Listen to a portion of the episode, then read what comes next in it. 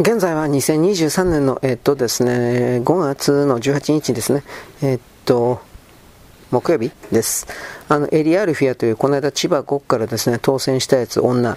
これがですね、なんか、やっぱこの人嘘つきなのかなと普通に思いました。国会の今日質問か何かで、自分は過去にものすごいセクハラをあったんだ。日銀に勤めていたけど、上司にですね、性行為をですね、強要された的な形の、とんでもないその訴えをやったわけなんですが、そのことに関してツイッターね、ツイッターで出したことに関して、えー、っと、他のそれを見た人は、エリアルヒアの言ったことは、なんていうかな、正しいというかですね、この許せないと。で、もし、日銀にそういうふうな本当の気違い上司というかですね、とんでもないセクハラ上司がいるんだったら、まずそれを訴えるべきだ、みたいなことを言ったわけです。つまり、私はエリアルの味方だ、みたいなね。で、アルフィアか。まあ、ややこしいね。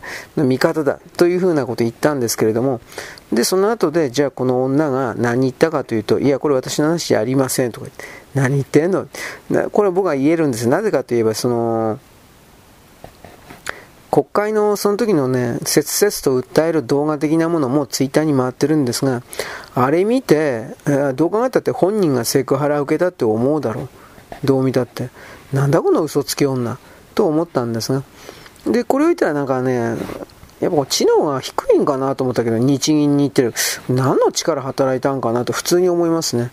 で、僕この人どういう人なんだろうと思ってたんですけど、おとえー、っとね、旦那ってお父さんがウイグル人。女の人、奥さんがね、ウズベキスタン人。日本人系のウズベキスタン人。意味わかんねえな。どういうことなんかなお母さんがあの、ウズベキスタンに帰化したんですかね。これ、よくわかってないんですよ。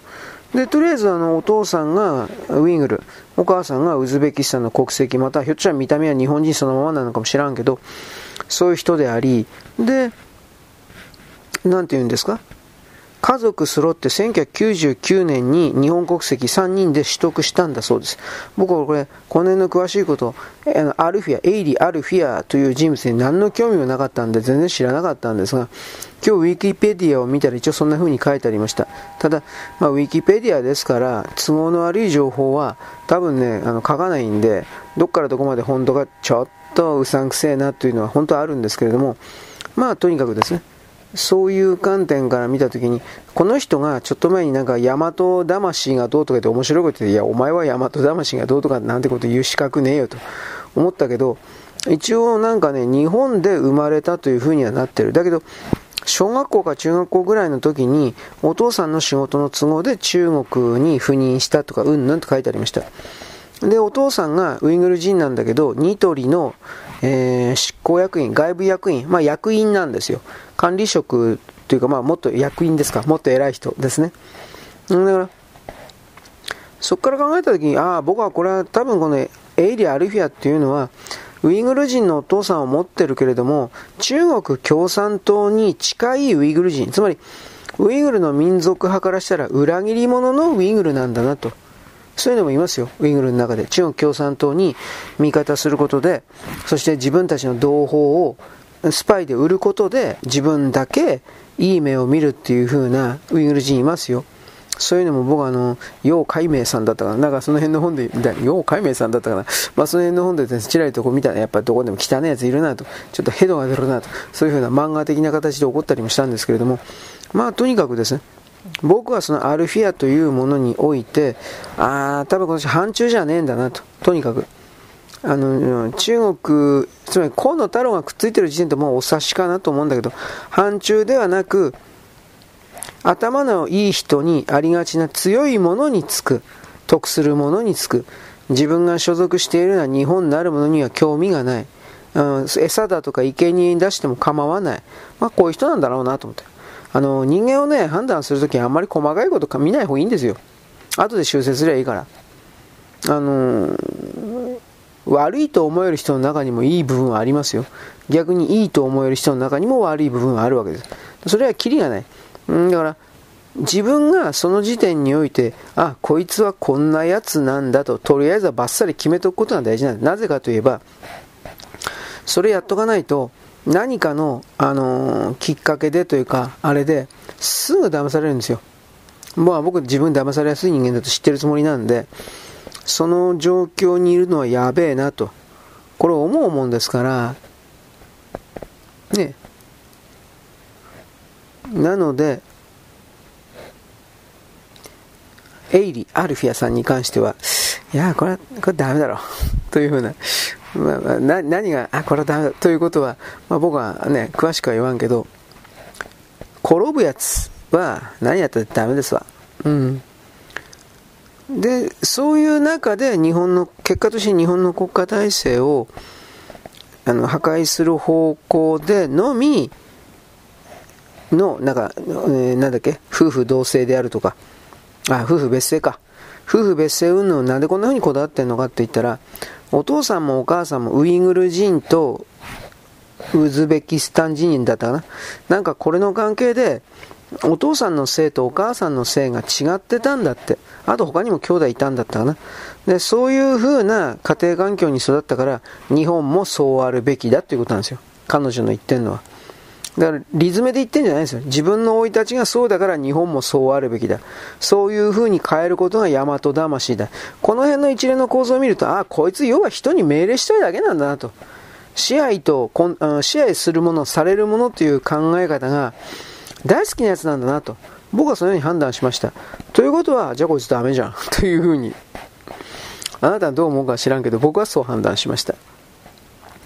頭ごなしに自分の権限、権威というものをベースにして、このこれを言えば一コロよ。あの奴らバカなんだから。みたいなことを潜在意識に隠し持ったまま、うごめくようなやつ。これは僕は本当に嫌いですね。で、人間のですね、好きとか嫌いで判断していいんか。まあダメでしょうね。だけど僕はですね、あの、偉い人でも何でもないし、物事のですね、大きな決定を下すことによって他のたくさんの人々が迷惑を被るだとか、そんなんでも全くありませんから、今ダメだ。嘘つ、こんな嘘つくやつダメだろう。ね、にツイッター見て、エリア・ルフィア、日銀特定のお話ではないこと、私個人特定のお話ではないことを強調させていただきます。強調させていただきますとか言っててよ、お前。だからよ、お前。動画回ってんの、お前聞けよ、見れよ、お前。めっちゃくちゃ言ってんぞ、こいつは。という風な。ホテルの前で誘う上司がいた。そうならないに朝4時まで同僚といた。まるでこれだけ見たら自分のことじゃん。どう見たって。ね。で、あの、ツッコミありますね。早くタクシーで帰りゃいいじゃん。同僚が上司とですね、性行為して昇進することを避けるために朝4時まで同僚を軟禁したんですか？とあるいは日銀の上司が待ち伏せして犯罪的に強引だったんですか？日銀なんですよ、これ。だから、まるでなんか自分が日銀でレイプに遭いましたみたいなこと言ってんだよ、こいつ。だってその動画見たらどう見たってそうだもん。だからこれ本当にどういう力働いて日銀に入れたわけ？何かの支配層の推薦だとか、そういうのなければ無理だろう。ということで私思ったのは、ああ、だからこいつやっぱ中国のスパイなんだな。親父がウイグルではあるけれども、あのー、中国共産党と繋がってるスパイのウイグル人なんだな、こいつ。とやっぱどうしても思っちゃうんですよ、僕は。でそういう事例、あの中国と台湾の間とか、そんなんで、いっぱいその、まあ僕は直接会ったわけじゃないけど、文章だとか記事だとかで山ほど見てんので、いや、これ、スリーパーエンジェエージェント。草として、これ相当長い間これ隠れてたんじゃないかな、こいつ、こいつらは。と思うわけです。だからこれ自民党の中のスパイとしてエイリ、エイリ・アルフィア。立憲民主党は明確に蓮舫。あ、蓮舫見て日本に忠誠誓ってるなんていうやつはおらんだろ、あれ、どう考えたって。だから、この辺りでね、僕あの中国という座標からやってくるあの奪い取るものをベースとした人々に対するもっともっと強い警戒感ですから、これ本当に持たんとやばいわと思います。なんでこれを言うかというと、今日のヤフーでね、日本への移住を望む中国人が爆爆裂に増えてるみたいな記事があったんです。現代ビジネスかどっか。で、でもそんな、そこに書いてあるテキストっていうのは、ああ、俺記者書いたんだね、記者が書いたんだね、というふうな、中国人がそんなこといちいち記者に言うかよ、お前。というふうな、まあ、いわゆる作文だったんですけれども、なんかこのままこの町にいたら、まあ、中国なんですけど、このままこの国にいたら、自分がせっかく、えー、築け築き上げてきた財産とか何かをですね、全部没収されてしまうんじゃないか、ロロロロというふうな形で、なんか日本に逃げたがってる中国人が続出してる何言いたいんだろう、この記事は。だから、だから、あのー、なんで、喜んで、もろ手を挙げて迎え入れろとでも言いてんか、こいつは。なんてことも僕は思ったけど、まあ、記事にありがちですよね。主体性のない記事。何を言いたいのかよくわからん記事。ね。まあ、ある日突然没収されるかもしれない日本への移住の記事。いや、募集されるだろう。今の中国そういう風になってんだもん。で、まあ、現代ビジネス号ですね。だから、中国に関わるような人っていうのは、僕は基本的には個人、集団、国家挙げて基本的には全部嘘つきだと思ってるので、というか、そのように決めてるんですよ、今は。細かいことは決めない。さっきも言ったけど。あのー、いい人は当然いるんですが、どこの世界にも。ところがいい人っていうのは全体を動かすことができないんですよ。で、の悪い政府なるものに、例えば人殺ししてこいって言ったら人殺しするんですよ。ということはそれは結果としてその人は悪い人なんですよ。こういう簡単な考え方を日本人は失ってんのですぐ騙されるんですよ。バカじゃねえのお前。こんなことしたくないんだ、こんなことしたくないんだとか言って、ナイフ持って人ザクザク刺したら、そう刺された人間死ぬんだよ。お前当たり前のことどうしてわかんないんだ、こんなこと。と、僕はいつもこういうですね、身も蓋もないことばっかり言うんで、常に嫌われております。こんな野蛮な人。だからこんな野蛮な人の配信とやら聞くなよ、お前。なんで聞いてんの、お前。あ？というふうな。これも僕いつもね、そういうこと言うんだから、聞かなきゃいいの聞かなきゃいいでしょと思うんだけど、聞いてるんですね。そんなに面白いですか？うんうん？っていうふうな。ね、でだから僕は昨日だとか3日前ぐらいですか、鶴光さんのですね、ラジルラジオをですね、あなたにおすすめしたんですよ。ね、ディスクジョッキーの神、鶴光さん。そうかな。パンツ何履いてまんねん？こんなこと言う。いや、あれは多分全部台本だけどね。いくら昭和の女だからといって自分が何色のパンツ履いてようが何しろそんなもん余計なことするだろ、お前気持ち悪いんだよ、てめえと。僕はそういうふうに思ったんですが、当時の女たちはどう思ったのか。まあ、どうせあれは役者の卵であるとかそういうものであり、なんていうかな。有名になるために事務所と一緒に組んで、だからあんなもん素人なわけないじゃないですか。ということで僕はあの昔ですね、あのネット上にね、昔、オールナイトニッポンのあの音声データいっぱいアップしてあるそのサイトあったんですよ。もうないけど、ヤフーのジオシティだったかな。なんかそんな、そんなようなとこ。ダウンロードして聞き放題。まあ、そのね、ダウンロードしなきゃいけなかったんだけど、うん。でもすぐだからね、あの、音声でそんなに大きくなかったから。で、僕はこれ言いましたね。鶴子さん、えー、タモリさん、ビートたけし。タモリさんとビートたけしは面白かったな。なんだかんだ。面白かった。鶴子さんも面白かった。で、なんで面白いのかっていうことを、当時いろいろ考えました僕は、みたいな。そういうことを言ったと思います。まあ本当にどうでもいい話ですね。エイリアルフィアのことも本当にどうでもいい。なんだこいつだと。なんかムカつくことも多いんだけど、まあそれが罠なのかもしれない。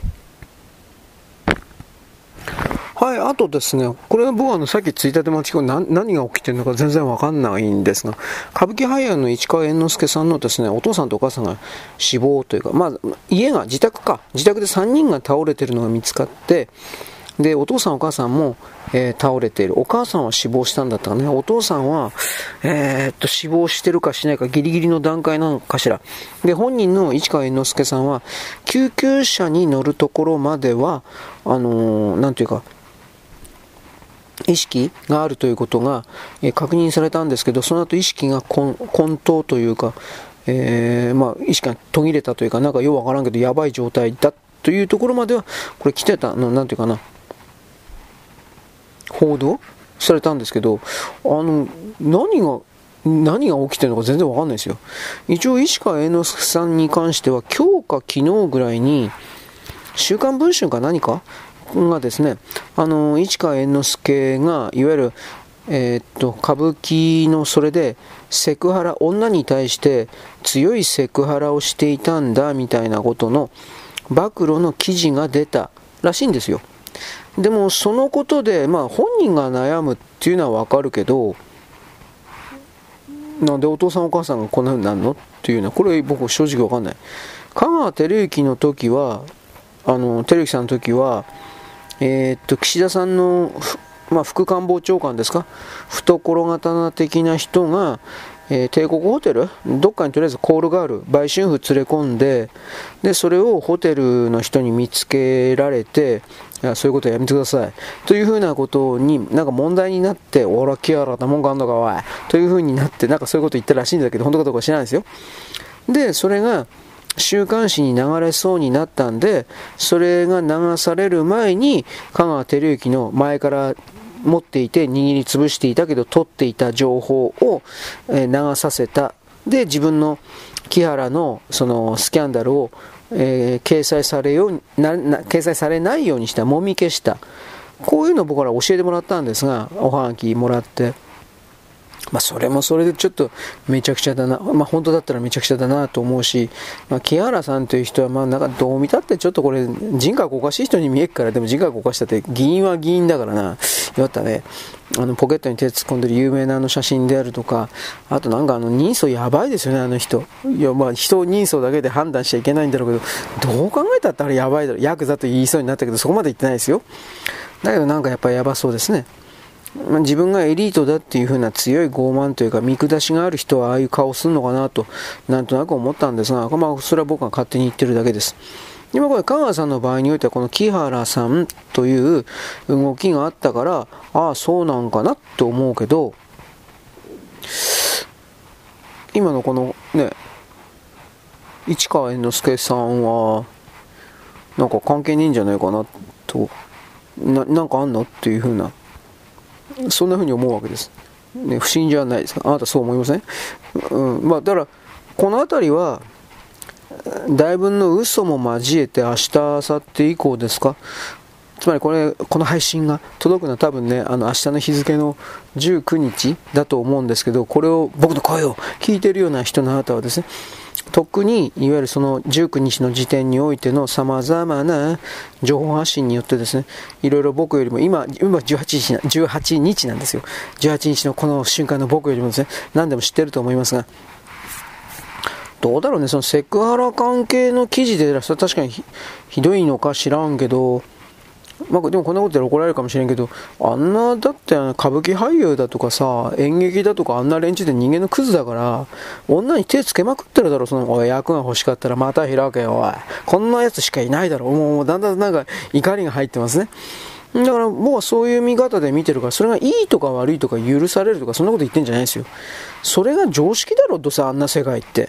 というふうに見てるので、んで、歌舞伎俳優というか歌舞伎を見てるような人っていうのも常識として、うん、これはまあ人間のクズいっぱい集まってるからね、というね、飲む、使うということで正当化してるでしょ僕はだからそれが正しいとか正しくないとかそんなこと言わないですよ。言わないけど、そういう世界なんだという暗黙の了解のもとにみんなやってると思うんで、何がね、ギャーギャー言ってんだろう。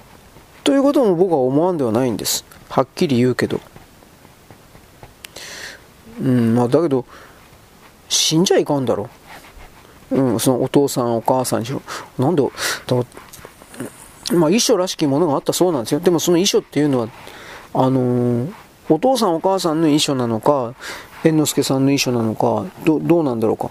実際にお父さんお母さんが死んでしまってる、お母さんが、お父さんわからんけど、死んでしまってるという状況だったら、狂言自作狂言自殺ね、狂言自殺みたいなことをして、そしてですね、えー、っと、なんというか、お客さん視聴者におもねるというか、えー、許しを得るというか、そういう偽装工作では、騙しの工作ではおそらくないだろうから、果たして一体何があったのかなと。ちょ、ちょっとね、いや、だいぶかな。気になるところではあります。ただまあ、僕はその市川猿之助にも何の興味もないんで、本当においては言うほどの興味はないんですが、でもまあね、そんな人死んでる状況で、あんまり茶化せん、いや、茶化す気はないけど、あんまり茶化せないだろうなっていうのもまああるんですよね。はっきり言って。はい、次、まあ政治家的なこと何かあったかな。あのー、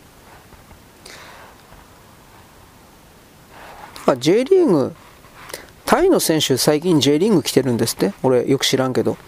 タイで、タイの一戦で活躍している J リーグの選手が、日本の、まあ、どっかのクラブチームに何人か来てるらしいんですが、多分それの関係だと思うけれども、タイの国内で、えー、日本の J リーグというものを放映してくんないかという声があ高まっているという報道は見ました。本当かどうかわかんないですよ。ただ、J リーグそのものって確か、あのー、秋と春春秋でいいのかな？春秋にやってるような、あのー、クラブチームというか、あまあリーグというか、それ基本的に、あのー、少ないでしょ？という言い方するんだけど、だから、あのー、ヨーロッパは違いますよね。ヨーロッパとずれてるから、ヨーロッパ、アメリカは知らんけど、ヨーロッパとずれてるから、そういう意味において、まあ、大体みんなイギリスのクラブチームのね、あのリーグのそれを見るんだけど、J リーグそのものも全く見られてないわけではなかったらしいんですよ。あの海外の人にね。まあ、結局、何もやってないから、オフシーズンの時にちょうど、あのー、ちょっと待ってね。やってんので、あ、これはええわ。ということで、なんか、やってるっていう。まあ、本当かどうかわかんないけどね。多分、でも多分本当なんだろうね。人間だってそんなもんだから。単なる暇つぶしで娯楽だから、そういうのね、見たいからさ。まあそういう記事が出てたということなんですね。どうなんだろうね、これは。まあということなんでね、そのタイの人がね、えー、誰いんの？知らないんだけど。もうサッカーも興味ないからね、でもまあ、全然分かってないんだけど、まあいいです。あとはね、何やったかな。あ静岡か。川勝がね、なんか、もう川勝、まあ、なんかもう下っ端扱いですけど、なんかめちゃくちゃ言ってるらしいですね。今更、あの人はめちゃくちゃだっていうのは、今更言うことではないですけど、なんかあの、静岡のボーリングすんな穴掘んな地下水がどうのこうのとかって言っていて、ちょっと前に、あのー、なんだっけ、山梨の側の、その、ボーリング？というか、それをですね、そんなことは許されないみたいなこと言ったんですよ。やでいやで山梨の知事は怒っちゃって、いや怒るだろ、そりゃ。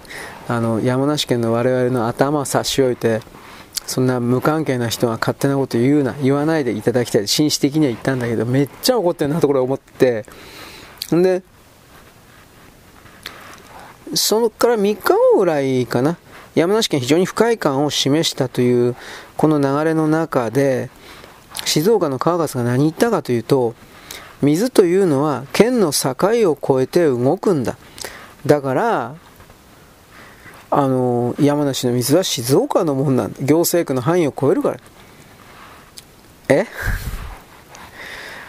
いや、まあ、だ、それってさ、お前のものは俺のもの理論だろ？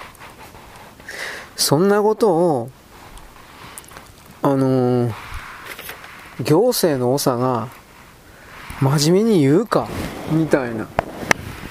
ちょっと信じられんというよりも、こう、狂ってんか、この人と。そういうことも僕はちょっと思っちゃいましたね。ちょ、いや、普通は言えんなと。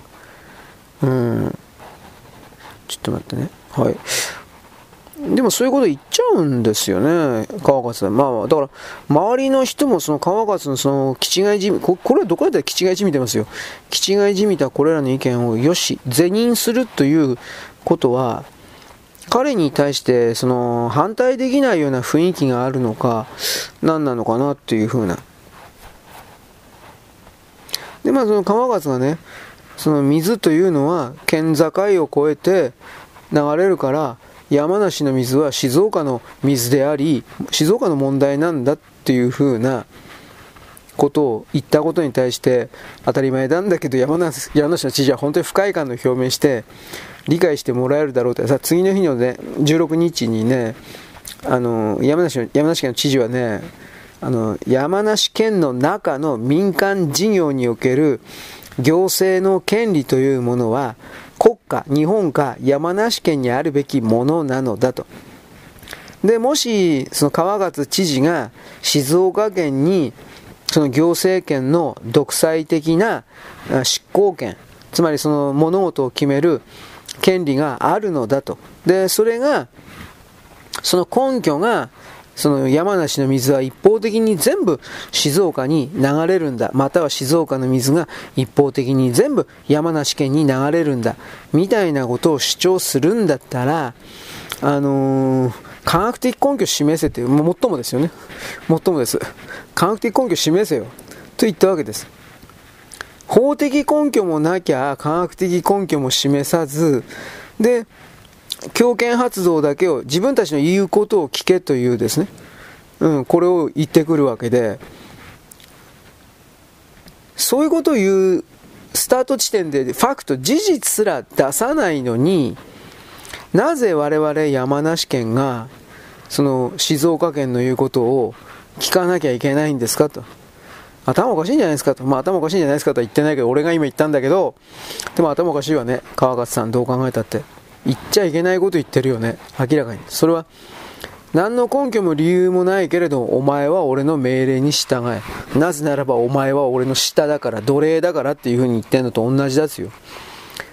霊族してるのはお前たちだろ山梨県なんてのは静岡県が食わせてやってんだよ。ということなんでしょ？早い話が。ねそれはお前めちゃ許せんだろ。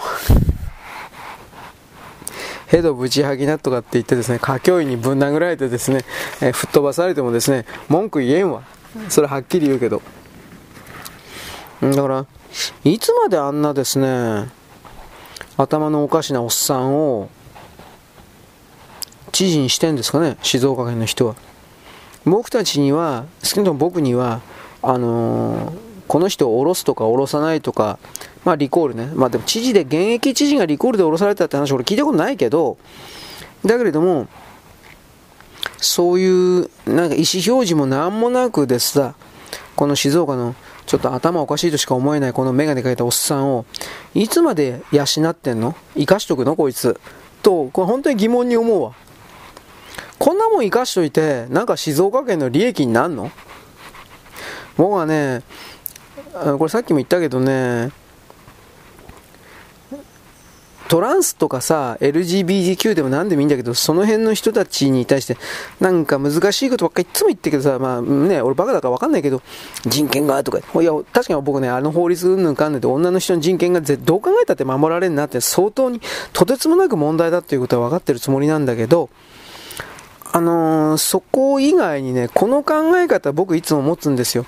で、この考え方をね、あなたに実は一つ持っといてほしいんです。採用してほしいというか。それは何かというとね、あのー、そいつ生かしといて、なんか得すことあんの？って、これを言わないといけないんですよ。そいつ生かしといてなんか意味あんのかい？もうもうこうもう本当に身も蓋もないけどねそいつ生かしといたらなんか儲かんの？というふうにどんな得があんの？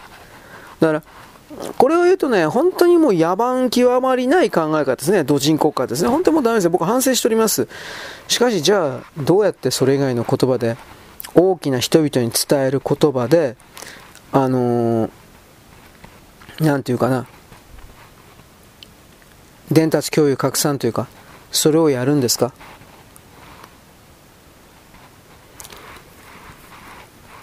理性だとか理念だとか理想だとかもうそんなものが入り込むような問題じゃないでしょこれどう考えたって。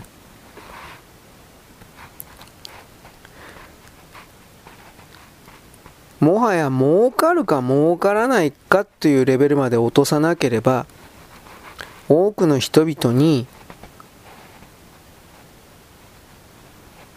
納得できないというかさせられないというか理解されないというかそれが現実の世界なんだということをまず僕はあなたに言います。そして、そのシステムを汚らしいものだと言っちゃいかんのです、本当に。なんでかって言えば、あのー、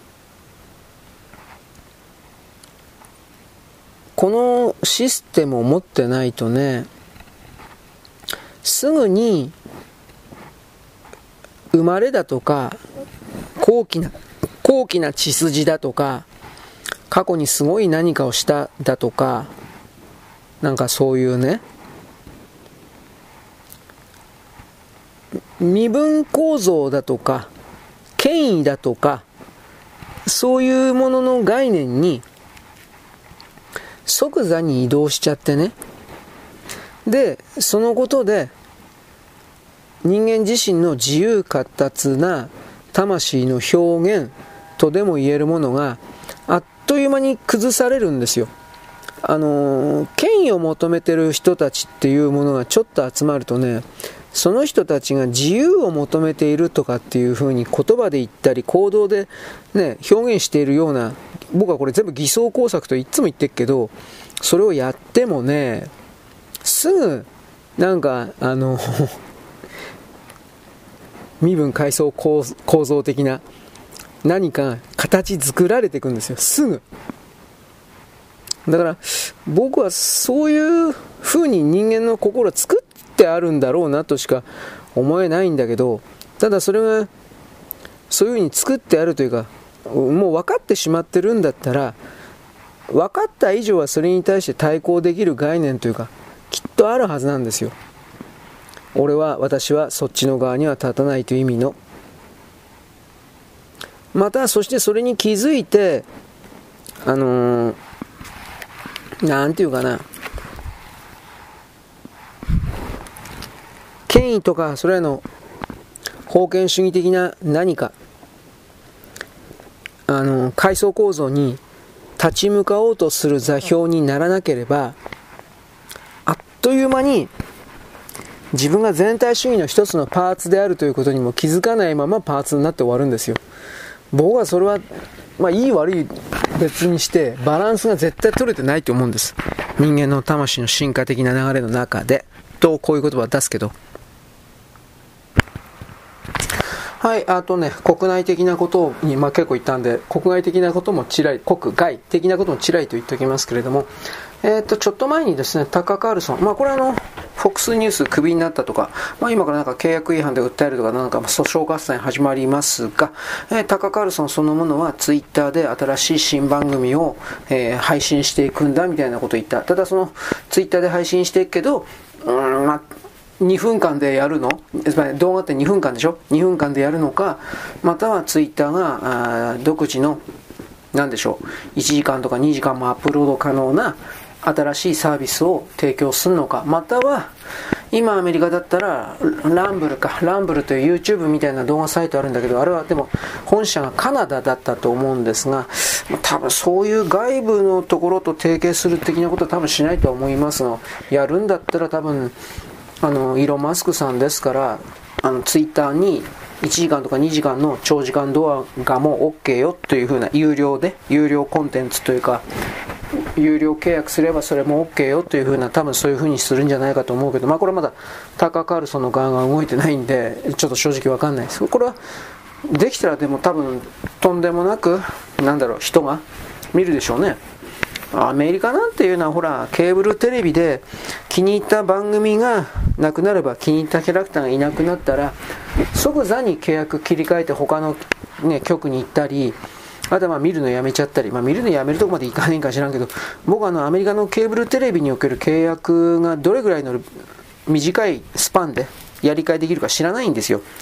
例えば1日だけ見るとかきっとそういうのもあるかもしれんけど、まあ、普通は1月ぐらいのレベルじゃないかなと思うんですが、まあ、そのあたりそしてタッカー・カルソンが辞めちゃったクビになった時点で FOX の視聴率の総合計かそれが半分以下になったらしいですね。もっとひどいのかな？FOX が。だからこれをどうするのか？いや本当どうするのかね。知ったことではないというか知りようがないんだけど動きようがないんだけどさ。まあ、とにかくそういうことを含めて、えー、タカ・カルソンが過去にゼレンスキーにインタビューしたんかな、昔。で、その時に彼がゼレンスキーのことをどういうふうに紹介したかというと、これもすげえなと思ったんだが、あの、ヨーロッパで最も汚職のひどい国の指導者、ゼレンスキーさんで、プレジデントゼレンスキーです。なんか、喧嘩売ってんのかおめえ、と思ったけど、まあ、ゼレンスキーにしてみたらその米国の金のつながりというかそんなもんあいつ口開いたら金よこせしか言わんからねまあね金のつながりのことを考えたらこの野郎と思ったとしてもまあ言わんのでしょうね。あの何も言えんというか。と僕はそのように判断しましたがまあそうやってですね。でそのなんでそれをでも高川さんが言ったかというと実際汚職がひどいからです。本当に。あの昨日ぐらいですか、いやもうちょっと前ですね、5月の16日、現地の5月16日なんですけど、あのー、現地の最高裁長官っていう人がいるんですよ。日本で、日本でもまあ、最高裁判所の、ね、一番偉い人だとかいるでしょう。ウクライナの最高裁長官にですね、クニアジェフっていう人がいるんですよ。クニアジェフさん。このクニアジェフさんっていう人が汚職をしたからということで、あのまあ、270万ドルを誰かからもらって何か便宜を図ったらしいというか、まあ、らしいじゃなくて多分もらあの便宜を図ったんでしょうね便宜を図ったということでこのクニア・ジェフさんという人が、まあ、まず逮捕されたわけです。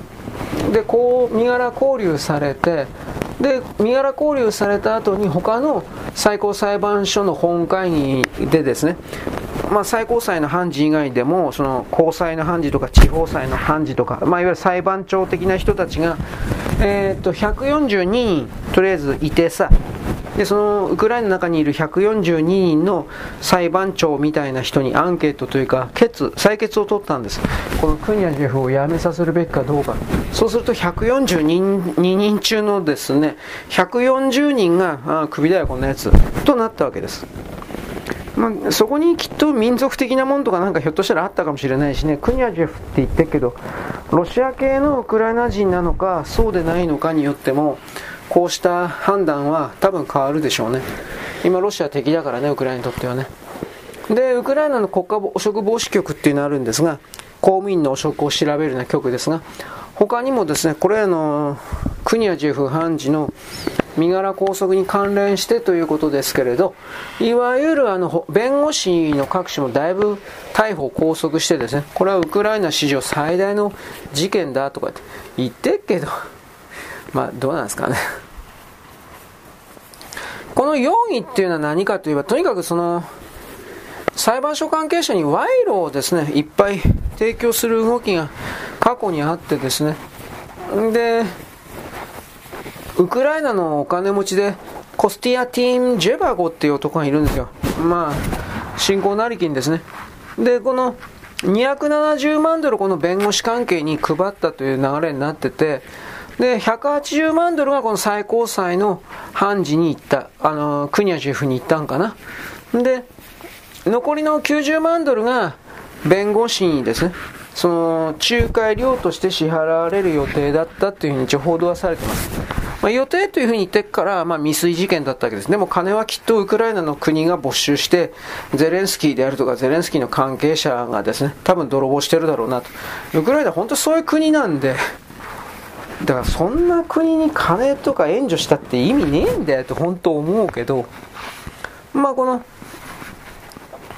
このジェバゴっていうですね、お金持ちは何を求めてたかというと、鉱山会社のオーナーで、それで、その鉱山の活動をするときになんか環境関係かなんかでもうひょっとしたら仕事ができなくなるかのような採掘ができなくなるかのような状況にあったのでそれを自分の会社に都合のいい判決を出してもらうために裁判所にお金賄賂を送ろうとしたという言い方ですねでじゃあジェバゴって何かってこれウクライナの元国会議員なわけですよだからうん、まあ、支配層、権力者が自分の便宜を図ってくださいという形で、司法機関とつながったというか、まあそんな感じですよね。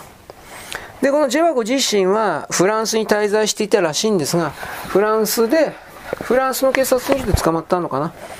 まあ、とりあえずマネロンと、マネロンダーリングとですね、ウクライナの国内事業、国内の銀行事業に関する資金の横領という罪で、逮捕はされています。ただ、えー、これ、横領だとかいろいろ言ってるけどね、今、そのウクライナで何が行われているかというと、親しいロシア派の議員であるとか、あとオルガリーヒといわれる経済振興財閥というか、そういうやつを徹底的に逮捕して、で、そいつらの財産泥棒して、なおかつそういう人たちっていうのは、ゼレンスキーの政治的な敵なわけですよ。ゼレンスキーの寝首をかこうといつでも動こうというかそういう人たちなんですよだからそれをこの汚職追放の肩書きというか表向きの理由を使ってゼレンスキー大統領は徹底的に破壊しているわけです。汚職追放は本当は二の次なんですよ。習近平さんがあの自分の政治的な敵をどんどんとその汚職をやったお前はというふうな形で逮捕して失脚させていって最終的に自分一人だけが生き残るような状況にしていったようにゼレンスキーもこの汚職追放という名目で自分を追い落とす可能性のあるキャラクター及びロシアとつながってる人たちを今もうもう無実の罪を貼り付けてみたいな感じでねどんどんと逮捕してます。オルガ・リーヒの逮捕が続いているということです。んだからとにかくそのひょっとしたらなんだけどゼレンスキーという人の足場もだいぶ揺らいでんのかもしれないということですね、やっぱり。戦争が負けてるからっていう、負けてるんですよ、ウクライナどう考えたって。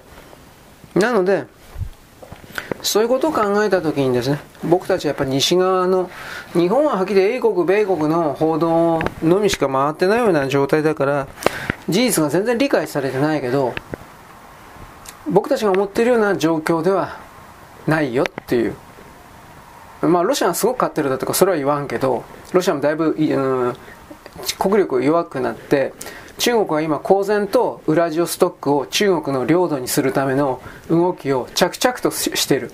ウラジオストックが中国にしたら地獄だよ。地図見てごらんなさい。日本海に面してあそこまで中国の軍事基地ができるんだよ、早い話が。で、そうなったら、日本海側の防備に相当の、あの、なんていうかな、お金だとか、人的資源とか割かないと、これやっていけないですよ。で、そこで新潟県とかそういう真っ赤な自称リベラルと称するような連中が裏切るんですよ、どうせ。東北だとか、北海道だとか。だから僕はあの、この配信終わった後あなたにウラジオストックの場所であるとかそういうのを見てごらんなさいってもう一回言います。北朝鮮までつながるようなあれらの地域が中国の思惑の通りで軍事基地になって核ミサイルがそこまでやってくるんだと考えた時にあの僕たちはあのね、親中派の議員がね、中国様に逆らうのは従え。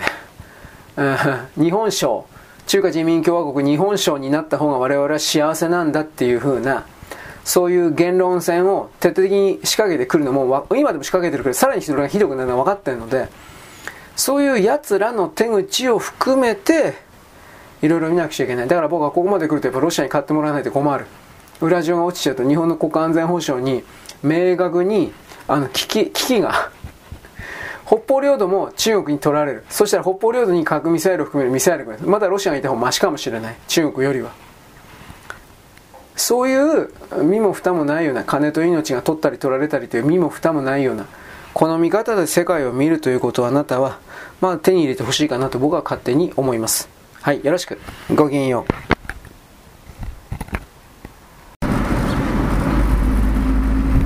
現在は2023年、えー、5月の18日かなの木曜日であります、えー、日経平均がですね昨日の段階かな3万円を超えたそうです、えーと、1985年ぐらいのレベルの、まあ、好景気と言われておりますが、まあ、これ一部業種に限ってでしょう。全体がそこまで儲かってるとは思えない。でもまあバブル景気の頃をちょっと比較してもしょうがないですね。であのーまだ儲けてるというものが普通の人に月給アップの形でまだ還元されきってないのでうん好景気の循環というか、まあ、僕はいい方に考えてますよ。悪い言葉出す人はみんな悪い言葉出すから。あの好景気の循環というかそういう風にはなってないという、まあ、現実問題でもユニクロは実際は本当に上げたかどうかわかんないけど例えば10万円月給だった人は14万円。4割上げるっていうんですよ。上がったのかどうか知らんけど。そういう形で2万3万ベースで3万大げさか。1万2万ベースで月給上がったっていうのがあやっぱ今回の春闘で大きくあったのでここから考えた時に出せないもんは出せないけど一応出せるということはそれなりの企業はやっぱり輸出中心の企業だろうなと思います。円安の恩恵を受けてるということですね。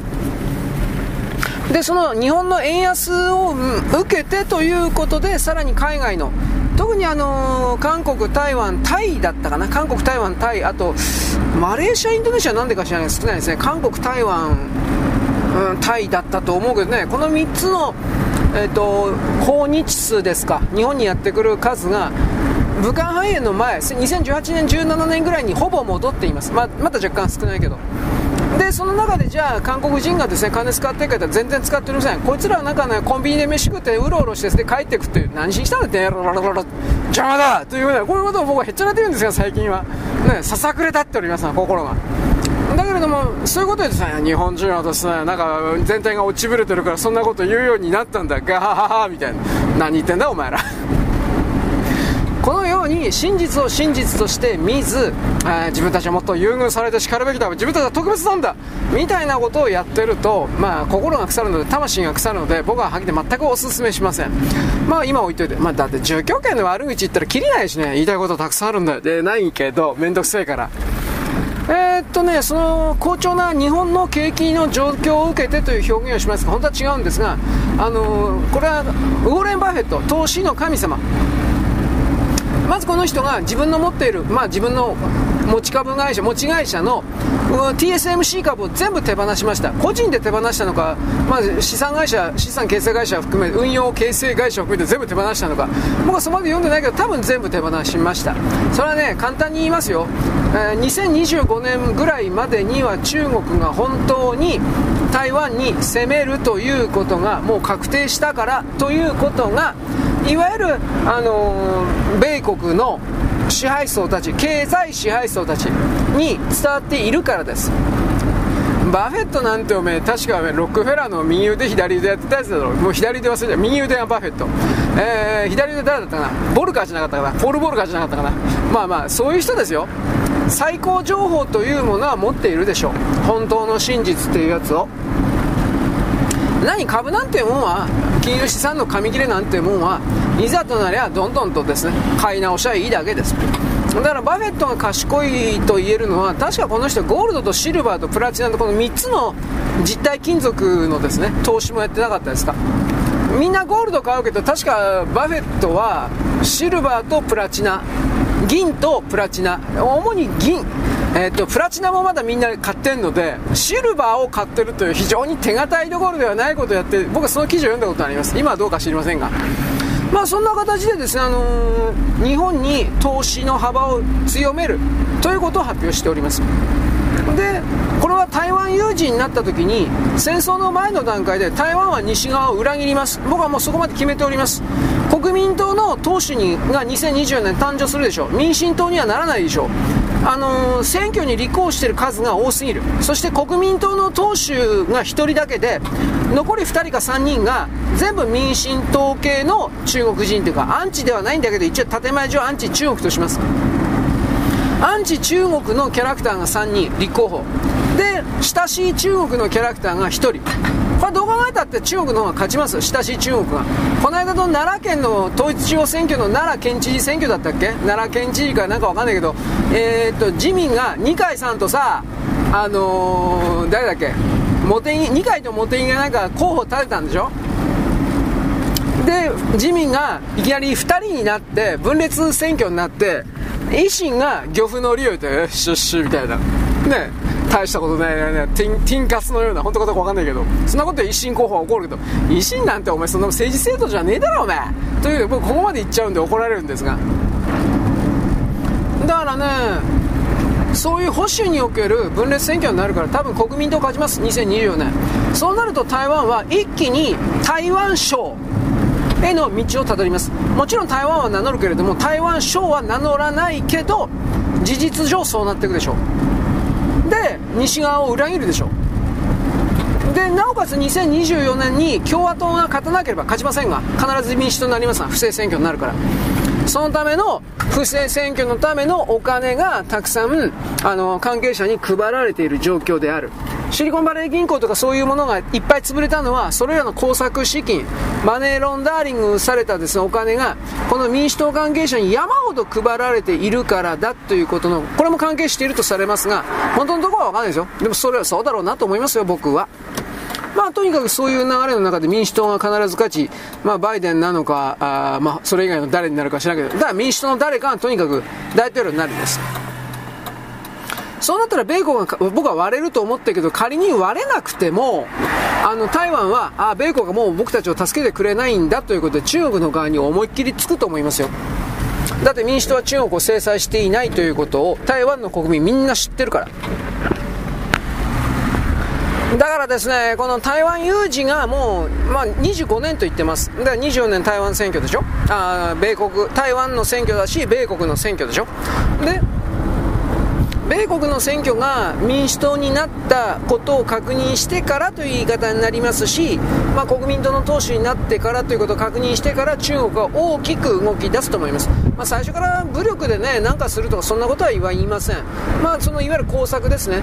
あの我々中国についた方が絶対に得だよというふうなことを今でもやってますがそれをさらに強めるでしょう。そうした流れで台湾は裏切るというか西側を離れるというか僕は必ずそうなると思ってます。もうここまで来ると。なので今の段階で日本国さっきも言ったけどね今の段階で日本国内のあの言論空間で中国につけという形の騙しの超限戦のハイブリッド戦争の言論の展開がもう今まで以上に増えます。今も本当にそうです。今も本当ひどいですよ。いろんな意味で。だからその辺りを僕たちは分かっていないといけない。ああもうこれは工作なんだなと最初から分かっていないといけない。中国というのはあの確かに汚い心を隠して今いろいろ世界に工作やってますが張り子の虎の部分が治ってるわけじゃない。我々必要以上に 10, 10でしかない中国の力を200にも300にも見るようにごまかされている。まずそこを抜けないといけない。彼らの仕掛ける魔法そしてそれは彼らは日本国内の極左左側。そういう政治家、物書き、あとまあタレント、そういうものに日々毎日同じことを繰り返させることで騙すということを仕掛ける。これを見破らなければならない。手品師の種を暴かなければならない。ということで、日本に対するですね、台湾が落ちるのだから、米軍基地のある、いいですか、これ米軍基地があるからなんですよ。米軍基地があるから日本を守ってくれるだろう米国人の投資家のお金を守ってくれるだろうという日本に投資するんですよ米軍基地なかったらこれらのウォーレン・バフェットとかそういう人たちは間違いなく投資なんかしないですよ。だからそういうことを含めて今度はマイクロン広島マイクロンかな？マイクロンが広島広島マイクロンという言い方なのかマイクロンが広島にという言い方なのかわからんけれどえーと、何年間で5000億円か僕はちょっと記事見てないんですが5000億円の投資を発表しました、まあ、1年で5000億とかそんなことはないと思うけど3年とか5年とか分かんないけど5000億円の投資を発表しています。つまりその台湾が落ちるだろうという見込みでもうもはや米国の経済界は動いてるんです。だからそうなった時に今度は我々は海上シーレーンをどうするのかだとかこれも見ないといけない、まあ、だから一応、まあ、建前上という言い方するけれどもあのー、NATO のね事務所をやってきて中国に対する牽制してみたりでも事務所やったところでこれは NATO の側が日本に実際に軍事的に軍艦とかをもうこっちに持ってこれないでしょ。ロシアとウクライナの戦争が始まってから。これがなかったら、あのー、ない段階においてはイギリスもフランスも定期的に日本に寄港する太平洋側に出るという外洋演習計画というものを本当に立てていてそのためのお話し合いということも日本の自衛隊関係者政府ともやっておりそのための細かい条約の設定も作っていたのにロシアとウクライナの戦争が全部パーにしたわけです。ね。バカ野郎ということも思うけどさ。いろいろあります。世界の形は自分たち僕たちが思うようにはなってない。動かない。だから今この瞬間僕が言ったようなことも中国にとって非常にあのー、ていうかな有利なことばっかり動いてる風に見えるけれどもそれすら外れていくかもしれない。世の中未来これは完全に確定しているわけではないんです。いつもそうだけど。で僕たちは中国特に今の世界は中国。日本人にとっては中国の嘘。中間の。あの自称中国人と朝鮮人と名乗るあれらの人間集団の嘘に自分で喜んで自ら引っかかっているけどそれらをやめないといけないです。明らかに。ということを僕は言うわけですね。はい。あとは何かあったかな。あのー、まあ、市村猿之助さんだったっけ、まあ、この辺の話は僕まだ分かってないので何とも言えないですけど。ああそうそう。だからマイクローンが日本に投資する日本にどんどん米国と、まあ、と台湾もね結局 TSMC のサブの工場を熊本に作ったでしょまああれは明確にサブですよ。台湾本土やられた時のための。だからそういうのも見てるんだと思います。で韓国。何にも半導体メモリしか作ることのできない韓国。本当にメモリしか作れません。なんか在庫50兆円分貯まったっていうので知るかい。なんか売れないのにどんどん作って在庫作って帳簿上では作った作って全く売れてないのに売れたというふうに計上して莫大なあの売り上げだとか、ね、ごまかしをやってた。これが全部今ねあの逆回転かかってるんだけどざまーとかそういうこと思うけどサムスンがね東京の横浜に神奈川横浜になんか半導体の拠点作って横浜のどこんだよバカ野郎嘘つくな。横浜にどんな土地があんだよ。そんなよビルでも買うんかよ。と思ったけどまあ嘘なんでしょうね。で日本政府がそのサムスン様にですね100億から150億円の寄付寄付というか補助助成金を出すんだ。みたいなことをもうこれは決まってるんだ。本決まりだ。みたいなことを、えー、中国だかあの韓国の中央日報というかなんかあるでしょ。もう名前さえどうでもいいけどソウル総合か知らんけど韓国のメディアが言っていたでその韓国のメディアが言っていたということをロイターとかブルームバーグ韓国のメディアはそう言ってましたよ。というふうななんか二次発信で伝えたけど政府としては現状時点決まってんのか決まってんのか全然わからんけどいやそんなこと全く決まってないですよ、まあ、このこういう巨額なお金が絡む場合においては決まっていても決まってないとは言います。だからこれわからん。だから横浜のどこにそんな場所地面あんの？工場とか作れるのは無理だよお前、ね、何言ってんの？と俺思ったけど。あだから明らかに典型的に嘘詐欺。だと思いました。だから何度も言うけどメモリしか作れないサムスン来て何何の意味あんの？で多分ねこれパッケージングなんですよ。それは何かというとあのす、でに出来上がった3つか4つぐらいの半導体のチップを例えば樹脂に樹脂に封じ込めて成形したりあの商品の形にプラモデル的に組み立てるところなんですよ。おそらくは。そのサムスンの言ってるのは。半導体の拠点でも何でもないんですよ。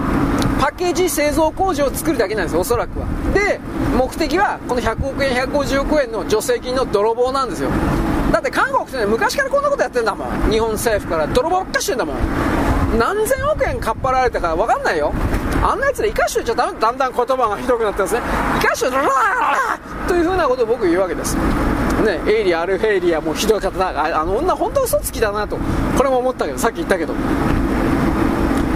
で、これらのサムスンの話は、まあ、もし日本政府にですねなんかそういう動きがあったら、こんなこのまま詐欺だからやめてくださいというような官邸メールを出すというか、僕はそれあたりがいいんじゃないかと個人的には思っております。嘘つきとはもう付き合うな。なもうね、いいこと一個もない。と僕はこれ本当にね実体経験を超えてうわ本当に嘘つき。ねあの付き合う時損すんだよ時間の無駄なんだよ金とエネルギーの無駄なんだよということであのー、男も女も嘘つきはあるよねね女の嘘つきでもやらしてくれるけどやらしてくれないしねそんな女見たことねえよ俺はっきり言うけどまあどっかにね本当に現実の世界にねあのアニメとかねエロ漫画みたいな女いないかね本当俺別にやりたいとかね、やりたいけど、やりたいとかっていう、そ見てみたいわ、そんな女、本当にいるんだったら。いないだろ。あんな、な、どういうんかな。えー、性行為中毒。もう1秒たりでもやっていなければもう気が済まない女。女はそんなもんじゃないと思うけどね。あのー、めんどくさい存在だけどね。基本的に女なんて。不潔だし、不潔だし、くせえし。いやそれでこんな、こんなこと言うから僕はですね、女の端がなんてこんな、という風な形でですね、よくわからない言葉が飛んでくるんです。うるせえ。あなたは匂いの強い香水を使ってますね。僕知ってるんですよ。臭いんでしょとか そういうことを言うからダメなんだよ。まあ臭くないでしょうね。まあ知らんけど。俺はあなたに会うことないからどうでもいいんだよ。ということでですね。うーん騙し合いの度合いまあ韓国なんて国本当にもうダメだからね。金が回んないからね。何が何でもたかろう寄生虫ね。そういうことを強めていく一方です。日本なら騙せるだろうたかれるだろう全部これです。あいつらだから言ってんだからなんていうか国家破産させりゃいいんだよな何回も。ほんでもう激貧国貧しい国にすりゃいいんだよ。でそしたらあいつら必ず日本に泥棒にやってくるからその時点でですねバッツンとですね、えー、全てのね飛行機であるとかね船とかあるとねあのなんていうかな切断すりゃいいんだよ。何にもできないことになるからあいつら。と思うけど中国経由とか他の国経由で入ってくるんですね。よかったね昔の昭和の日本みたいに。ということで僕はですね、あのー、韓国は昔、あの下から数えて2番目に貧しかった国のあたりのあいつらが官民挙げて日本に泥棒を送り込んできたという記事とかそういうのあなた探して読んだ方がいいですよ。本当にひどいやつらだから。今でもひどいけど。まあ中国もひどいけど。でこれが人種差別がららって。事実は事実なんだよバーカ。記録を見ろ。日本の関係おまわりさんをバカにすんな。嘘書くわけねえだろ。公務員が。責任問題になるんだから。だそういう観点で僕はたなんか関東大震災で朝鮮人がひどい目に遭いました。ルルルル。全く信じてません。バカ野郎。ということを含めてね嘘はやめろということであります。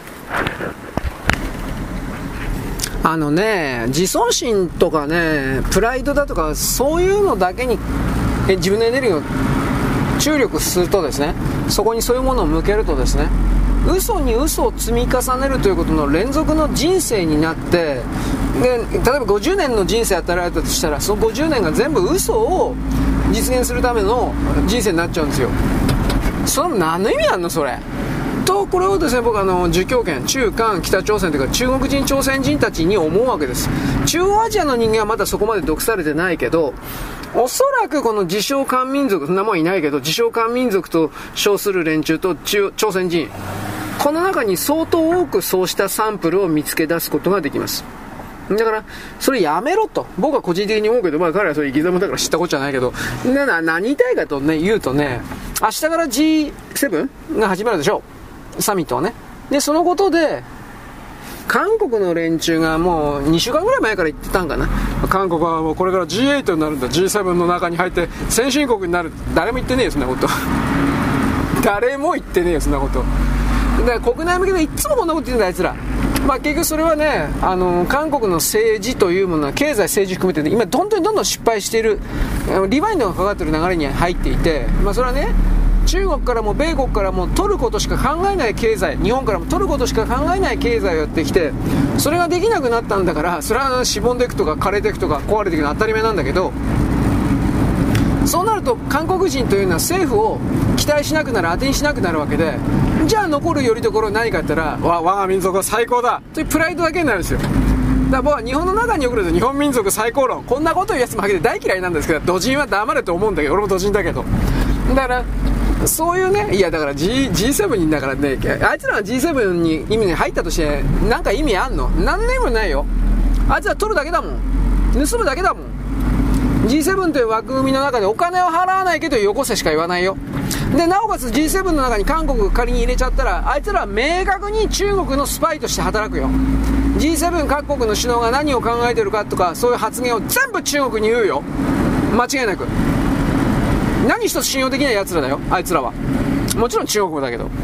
だから僕はね、あなたから聞いたなんてこの人は差別的なんでしょう汚い、汚らしい、厳しいんでしょうこれはね、簡単に言うんですよ。あなたが悪い。あなたなるものの座標が悪い。なぜか。あなたなるものは、世界市民。みんなが、どうしたこうした。はだから中国や韓国のことを悪く言う奴は差別主義者だ。みんな仲良く。どうしたこうした。お前はその中に立ってるんだろう。お前たちの数が多すぎるから、バランスを取るために、私はこのような厳しい言葉を出さないで、どうやってバランスが取れるんだということを言うわけです。この場合のバランスというのは、思念、精神、魂のバランスです。しかしそういうものがいかに大事かということをあなたたちは知ったはずだ。知ってないの？バカ。バカは俺の配信を聞くな。なんで、なんで僕はこんなに偉いんだろうか。偉そうなこと言ってるんだろうか。と僕はいつも言いますけど、僕は偉いというか、偉い態度を取るやつは大嫌いです。僕はいつも言います。偉いってなんだよ。俺の目の前に出せ。で、僕はこれ言うと、ああいうの出してやろうじゃないか。というふうに言ってですね、配下の部下を従えてですね、はは皇帝様、はははとか言って、えー、なんか9回頭ね、あの、3回頭こすりして、9回頭ガンガンガンってやるだけ。ああいうの、お前一人でやれ。他人の力をだね、使わずに偉いとか表現しろ。ああ、ああ、とね、僕は、本当にこれ言いたいんです。そうなるとね、最終的にね、おやんのか、ほら、おいって元宮宏世界になるんですよ。ドカー、ゴーラ、バキーとか、口の中に車線が入ってるような。から僕はワイルドにやれだとかね、そういうことを言うんですよ。ジャガーノートだとかね、そういうことを言うんですよ。でも最後は暴力だっていう風に言ったら、ちょっとね、それはそれでちょっと進歩がないから、そういうものも捨てないで、パワフルある活力のある容量の大きい存在としてやっていくしかないんじゃないんですか？などというわけです。もちろんそんなことの正解はあなた私の中それぞれ違うから。何とも言えないけど。だけれどもですね弱々しい存在ああ誰かが助けてくれて当然よというやつはこれから死ぬんだ。いらないから。あなたはいらない存在として生きていくんですか？と僕はここまで言います。必要な人間とは何か？値段がついてるかついてないか。こいつを生かしておいたら儲かるか儲からないか。こいつを生かしておいたら全体が助かるか助からないか。それにおけるような何かの知恵が行動ができるかどうか。何にもできないやつがああみんな一緒だから世界史いらねえそんなやつが。いらねえんだよそんなやつがよ。ということを僕はいつも勝手に言うわけです。僕はいつも生意気です。偉いことばっかり言ってます。偉いだからなんだよ。ということでですね。ねこんなかっこいいこと言ってるのに僕はですねモテないんですよ。やらせてくれないですよ。ただで。いやお金払ってもいいけど。ねでも加納兄弟50万よやめて。知らんけど。中国人の金持ちは AV 女優と1回50万100万払ってね本当にやってます。そして彼ら自分自身の劣等写真を埋め合わせてるんだ。中国人であるが日本人の女をですね、金で買ってやったんだ、俺はすごいんだ、偉いんだ。自尊心エンジンだ。そんなものだけで世界を構築している奴らがこの世界には、地球にはいるんだ。そしてそれらが人類全体の覇権を取ると言ってるふざけんな冗談じゃない。と我々は私は言わなくてはいけないのです。なぜならばそのような世界に未来がないのだけは確定しているから。ということですね。で、僕は未来のある側に立ちます。あなたはどっちですか？まあ、とりあえず選べよ。ということを言っておきます。よろしく。ごきげんよう。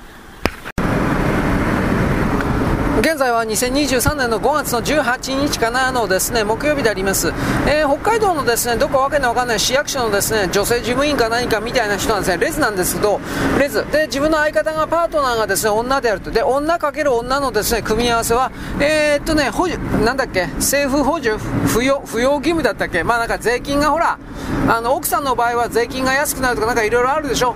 そういうものが認められないのはおかしいということでとりあえず北海道の市議会北海道市か何かにですねあの470万円の請求をしたというふうなことの、えー、報道が出てました。これこれ認めたらどうなるかというとですね単なる同棲をしているだとかルームシェアしているだとかですね、まあ、そういう人たちにも金払えっていうことが始まるしもう一つ言えば、えー、っとそんな実態が全くないのにもかかわらず金取る目的のためだけにこの同性のですね2人組が僕たち同棲してましたみたいな、えー、夫婦です相方ですとか言って嘘ついて金を騙し取るということが可能になります。これ徹底的に潰さないといけません。だから同性婚がどうとか LGBT がどうとか全部金目当てです。こんなもんはっきり言って。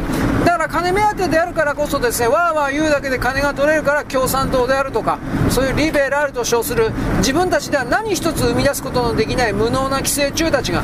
だって本当だったら製品を作ったり人々を楽しませるための文化分別アニメとかラノベでもいいけどそういうものを作ったりしてお金を自分の力で稼稼ぐということをやらなきゃいけないのにそれが全くできていない社会に貢献していない誰のためにも役に立ってないただの寄生虫を奪ってるだけの毒虫こういう人たちが私たちは人々の国民のために役に立ってるんです。いやだ立ってない立ってない。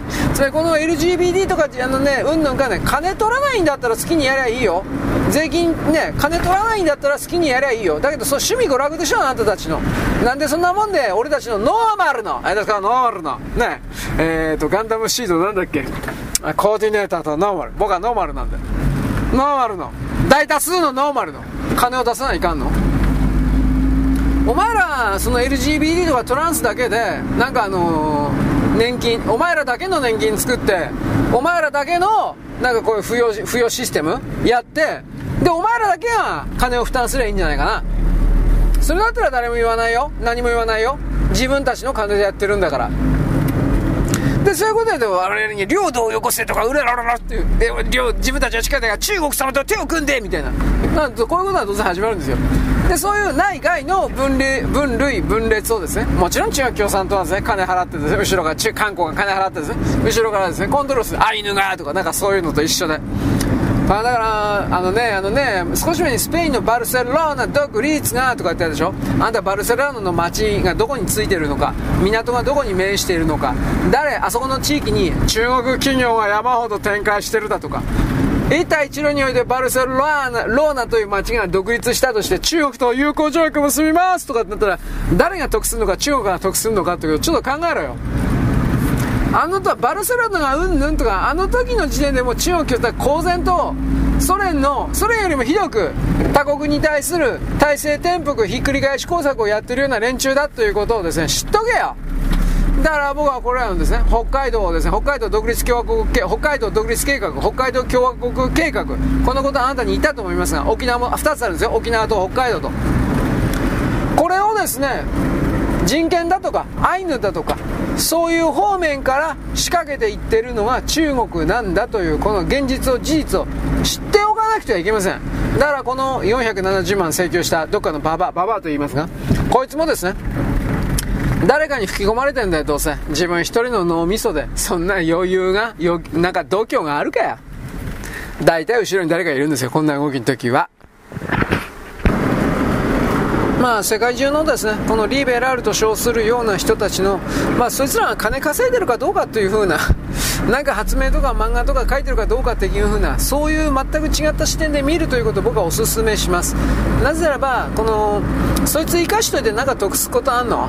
この、どうしようもないことは、俺これ言われるとね、俺何の得にもならんわ。得をなるわけですけれども、それをですね、今までの既存の人権なるものの人権思想なるものの考え方に置き換えてください。お前それ役に立つの？お前生きてて役に立つの？という風な。でこれはとなんていうかね突き詰めるともうとてつもない差別思想であるとか暴力的な考え方であるとかそういうものに簡単に変わります。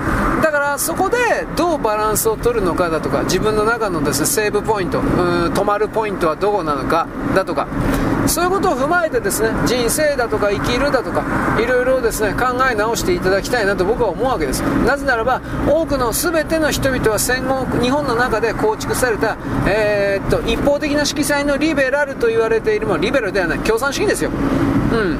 これに侵されすぎて自分たちの脳みそは真っ赤になっているということにすら気づいていない。自由を標榜する人は尊望、うん、尊重というか標榜する人はその分何かを支払わないといけない。社会に対して、えー、ていうかな還元する稼ぐ戻すをしなくてはいけない。やってないそれを。結局能力のある人からお前持ってんだろよこせよ。おい。とこれやってるだけです。それは自由でも何でもなくて追いはぎ泥棒かっぱらい強盗っていうんです。そういうことでですねあの言葉と意味の、うん、すれ違いすれ取り違いか。取り違いというかそういうものが意図的にもうずっと続けられてきたけどこれは僕はもうやめるべきだというふうなことを言うわけです。はいイーグルの放射物。全然分かりません。イーグルの放射物って何すか。ということを思ったけど唐突にねなんか7つとか8つある。何イーグルの放射物。ロロロロ。まあ人間の言葉だけと繋がってるんじゃなかったですか。まあ全然関係ない話を挿入してしまいましたが。で全然関係ない話で話です。サブカルチャーあとコンビニで漫画買いました。松本零士先生の「ザ・コックピット」です。なんかもう30年か40年ぐらい前の漫画じゃないのこれと思ったんですがあのー、びっくりしたのはね僕これあのコックピットシリーズというか戦争漫画的なものを松本零士さんが書いていたのは知ってたんです。そこまでいいんです。で僕はあのそれあの青年誌の少年ビッグコあじゃあ少年じゃなくてビッグコミックか。ビッグコミックとかでやってんのかなとずっと思ってました漠然と。ザ・コックピットとかな。ところがですねその僕あの470円でですねあのコンビニで買ったんですがコックピット。あシリーズだったな。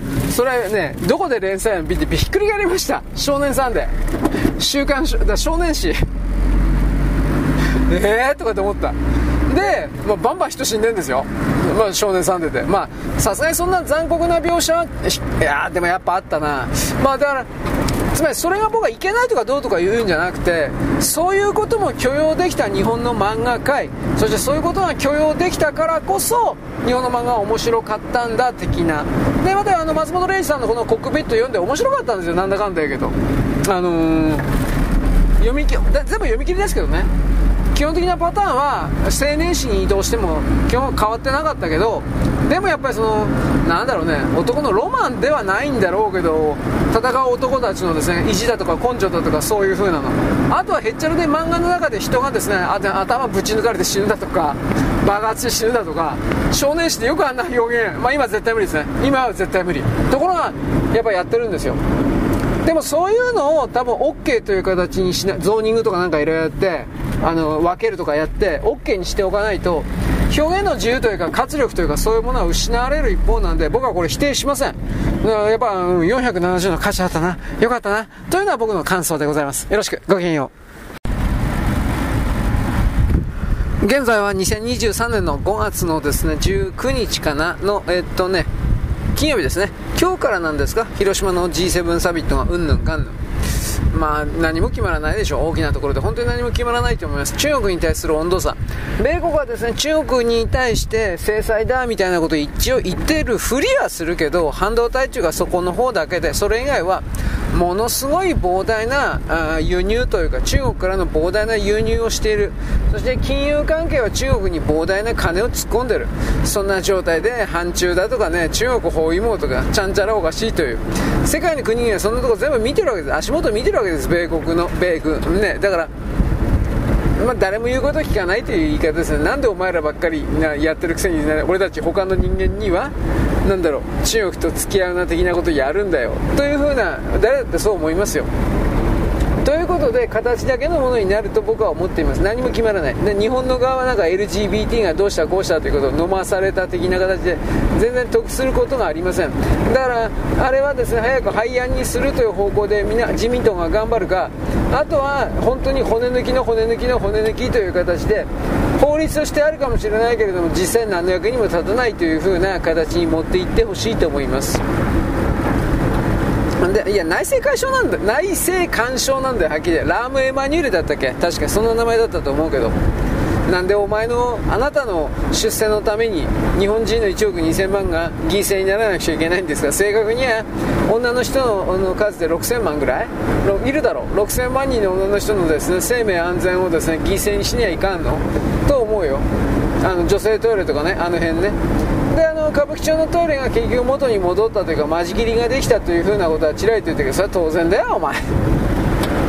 あれそういうのほっといたらね本当にまあ今でもお風呂屋さんってないけどさお風呂屋さんってないけれどもあの男子性器がついたままの男が俺は女だよ文句あんのかよと言いながら女に入ってきてですねティンティンを勃起させてですね俺女だよ こんなこんなのが出るんですよ。ぶっ殺せそんなやつ。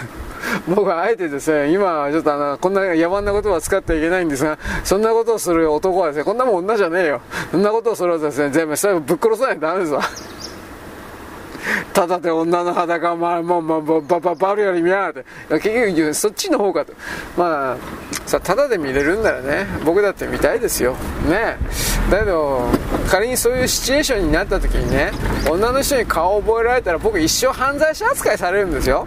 それちょっと、ちょっとそれ勘弁してください。で、それを嫌だからって俺は女だよ。いや、これは通らんだろ。いくらなんでもそれは無理だよ、お前。と僕は思います。ね。ということでですね、うん、まあネタがないな。あんま興味がない。あ、猿之助さんだ。なんで死んで、死んでないけど、本人は一応、今日の時点では命は助かったのかな。だなんでお父さんお母さんが、おそらく自殺だと思うけど、自殺したのか俺わかんない。えー、なんで？なんかよくわからん、あの、特定の第三者に向けての遺書まあ、猿之助さんが書いたのかな？遺書これは見つかったというですね報道は出てましたがいやーなんか何なのっていうか。だからね僕他のツイッターのそれ見たら猿之助ホモでえー、何だったかな？えー、っとねスーパー歌舞伎とかなんかやってたんでしょ？猿之助って。でそれら関係で共演した女性女性俳優まあ歌舞伎の女性俳優って俺よく分からんけどまあそういうのいるんでしょ？女性お山じゃないから女出てもいいんでしょ？俺よく知らないんですよ歌舞伎とかそういうのって。まあ出てるんだとします。まあ別にそうじゃなくてドラマ出てますもんね猿之助さんは。で共演した女優にですおいやらせろよおい。というふうなことやったっちゅうんでしょ？なんかそんな風に僕は理解してるんですが。でそれ以外にプラスアルファあのー、ホモだと。猿之助ホモ。で男の恋人がいてどうのこうの。でなんかその遺書には今度生まれ変わったら一緒になろうねって。なんかどっかで聞いたことあるなこれ。郷ひろみと松田聖子のやらせのなんかそれじゃねえかなと俺思いやねなんかそういうのね印象非常になんかやらせ臭いことを思ったんですけど分かりませんが。まあとにかくだから何が本当の情報か分かんないんですよ。猿之助さんの今回の動きって。で僕自身がね全然興味ないからっていうのも まあ本当ありますね。僕はもう芸能界でねあの吸いだ好きだとか嫌いとか知ったこっちゃないんではっきり人のことなんで。まあこれも今日明日ぐらいになったらまた詳しいことは勝手に分かってくるんじゃないですか。ミヤネ屋とか。僕はタイトルしか知らないけどそういうところがいろいろ教えてくれるんじゃないかなと思います。まあどうせ見たいけど。ねまあ深刻な何かがあったんだろうなとは思うけど自殺はせんでもええだろうと。これ思いますね。お父さんお母さんにしても、まあ、それが直接つまりスキャンダルがバレそうになったからってそれで直接自殺なんですかね。俺分からんけどね。暴れた跡がないから多分自殺だろうとは言われてるけど殺すと、ね、猿之助さんが殺しただとかそんなことはないだろう。普通の常識で考えて。と思ったんでやっぱ自殺なんでしょうかね。その息子が変なこと変なことっつった？まあ変なことしたからえー、お詫びで死ぬ？いやちょっとわからんな。全然わかんない。ただその歌舞伎の世界だとかさあの役者の世界なんていうのは、えー、性の部分が、ね、男と男同士であるとか普通のあと女やりまくりだとか当たり前にあったもんだからどいつもこいつも昔から江戸時代のそのもっと前からかもしれんけどだから、それがちらりと今今回出ただけのような気もしないじゃないですけどね。うん。入れ込んでる人はやっぱショックだったりするんか知らんけど俺入れ込んでないしね。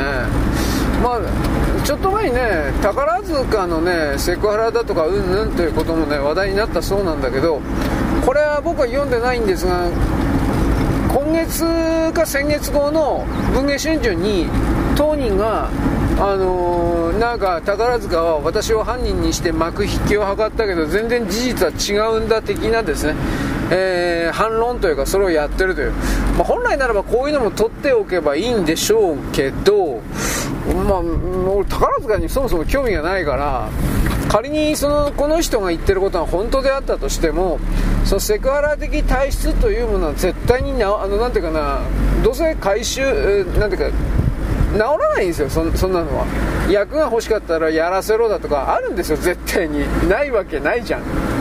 でその上であの何、ー、て言うかなのし上がっていく女優というか確実にいたと思うんですよ。で僕はあの宝塚ってさ大地真央という言葉しか知らないんだけど 何何してたんだっけねこの人ベベベベベベルバラ？知らん知らないですよ。本当知らない。そもそもそも宝塚で今何が流行ってるかもしれないんですよ。でもなんか宝塚で「ルローニケンシン」やったっつうのやってんのかな？だから7月からね「ルローニケンシン」アニメ始まるって言うんでしょ？あの原作1巻目から最初からやるっていうの。だからそっちみんな期待してるとか言って「あそうっすか。うるせえやつらどうなったんですか?」ってそれすげえ気になったんだけどのノイノイタミナでいいのかな？ノイタミナって枠。富士富士でノイタミナ。いやうるせえやつはどうだったんですか？話題全然出てないですけど。あれ本当に1年間やるんですか？1年間の最初の13話？終わったんでしょあとあと13話4回やるんでしょ52話。地獄だと思うよこんなもん関係者。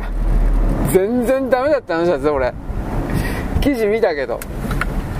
数字が全然取れてないのとあとだから DVD とかそんなもんって BD か？売らないんじゃないの？売れないから。通じてないから。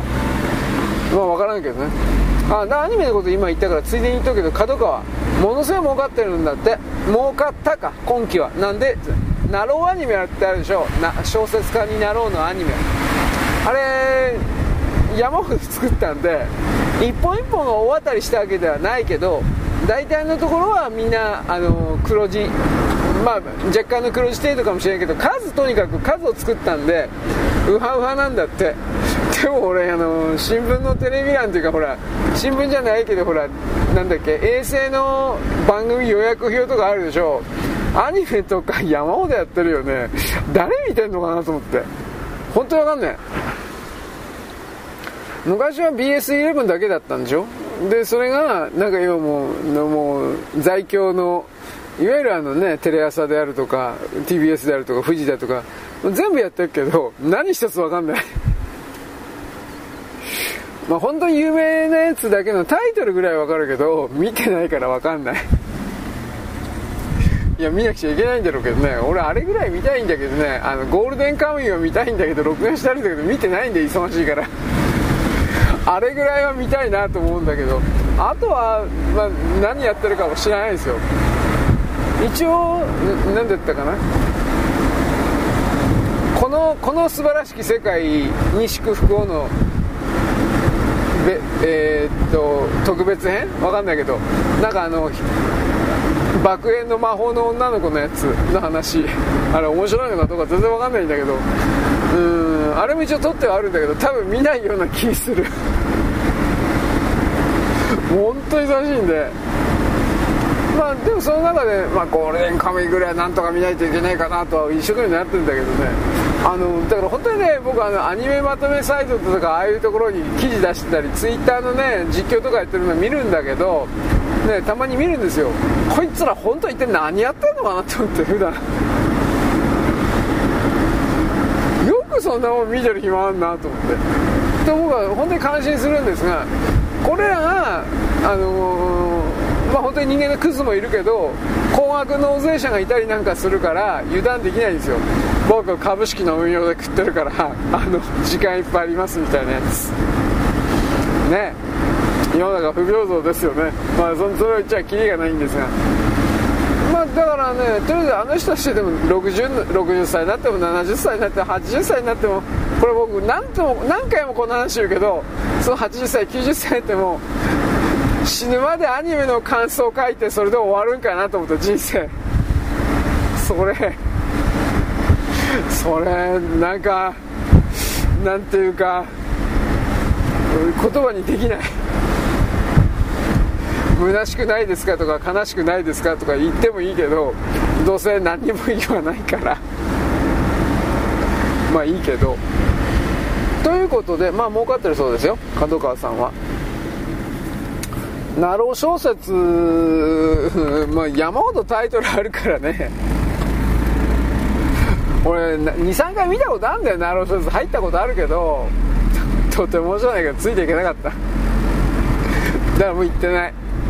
そんな今ないし。でああいうあそうあそこでなんかあの AI か。AI の文章増えてるって言ったけどなんかよくわかんねえや。まあこれは置いといて。まあ、芸能的な話は何かあるかなと思ったんですがあのー、これはラジルラジルで聞けるのかな？えー、っとね寺尾明特集やってたんですよ。日本の歌日本のなんたらかんたらってやつ。3時から4時にやってるやつ。これは僕はリアルで10分ぐらい聞いたんですけど車移動中に。あのねラジルラジルのあの番組のね個別の番組のやつで聴けるとかって書いてあったけど僕探したことないんですよ。これね日本の歌や心の歌だったかなんかこれ明確に著作権関係関係してくるでしょ歌は丸ごとかけてるからさ。だからそれらで別枠でなんか、うん、処理してんだろうなと思うんだけどまあ気になる人は調べてください。寺尾明ってサトシ？寺尾明？でルビーの指輪の人。あのこれのねいっぱい曲かかってたらしいんですよ。で僕この人がグループサウンズのあのメンバーというかそういうことやってたってこと知りませんって初めて知った。侮れないんですよ。だから NHK のここの辺の番組はで1年間やったけどまあ芽が出なかったんでしょうね。1年やってやめたんだそうです。だけど寺尾明の曲って基本的に全部寺尾明が作曲してんだって。俺びっくりした。作詞してんのもあるんだって。でルビーの指輪は作詞作曲が寺尾明でいいのかな？だから儲かっただろうね。歌ってなんぼもあるし作詞作曲分でカラオケとかで歌われたら山ほど印税入ってきたらもう働かんでええでいいと思うんだわ。冗談的今76歳だったよんで石原プロだっていうのを僕知りませんでした。いやそうだったの？とか逆に驚いたくらいでねでも思ったのはねあの寺脇の曲ってな全部同じに聞こえるなと思って。違いがわからない。でもひょっとしたらうまいのかもしれない。下手とは言わんけどなんか全部とにかく全部同じに聞こえる。だから、まあ、ここういうのも、まあ、どうなんだろう。下手って言ったら多分失礼になるしね。下手ではないんだろうけど。なんかねボソボソっと抑揚のない声で、えー、音域がすげえ狭くて。あれで売れるんだからねのね大体スキャット入ってるよね。ふんふんふんとかルルルみたいな。まあいいけど。まあそれが寺尾明の個性っていや個性ですね。あ一発で分かりますよね。あの森田光一がアイドルに曲出したら必ずコンが使ってるあれやめろよバカ野郎。必ず太鼓が入ってんのやめろ。あれね確かに一発で森田って分かるけどなんかぶち壊しだからやめろ本当に。で僕はこれをねキャンディーズの初期の曲森田光一ばっかりやってたんかね。もう太鼓ばっかり聞こえてね。これこれアイドルの曲じゃねえよ。あの一応腐ってもねキャンディーズあれアイドルだったんででアイドル路線で売れなかったからという言い方かな。まあドリフとかねバラエティーとか。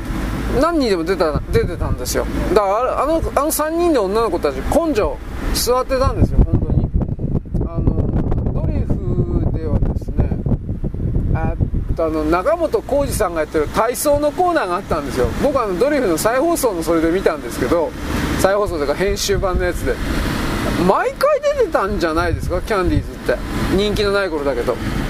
でなんか中本さんと一緒に体操をしてたなんか飛び箱飛んだり前転したりみたいな、まあ、中本さんも中本さん中央大学？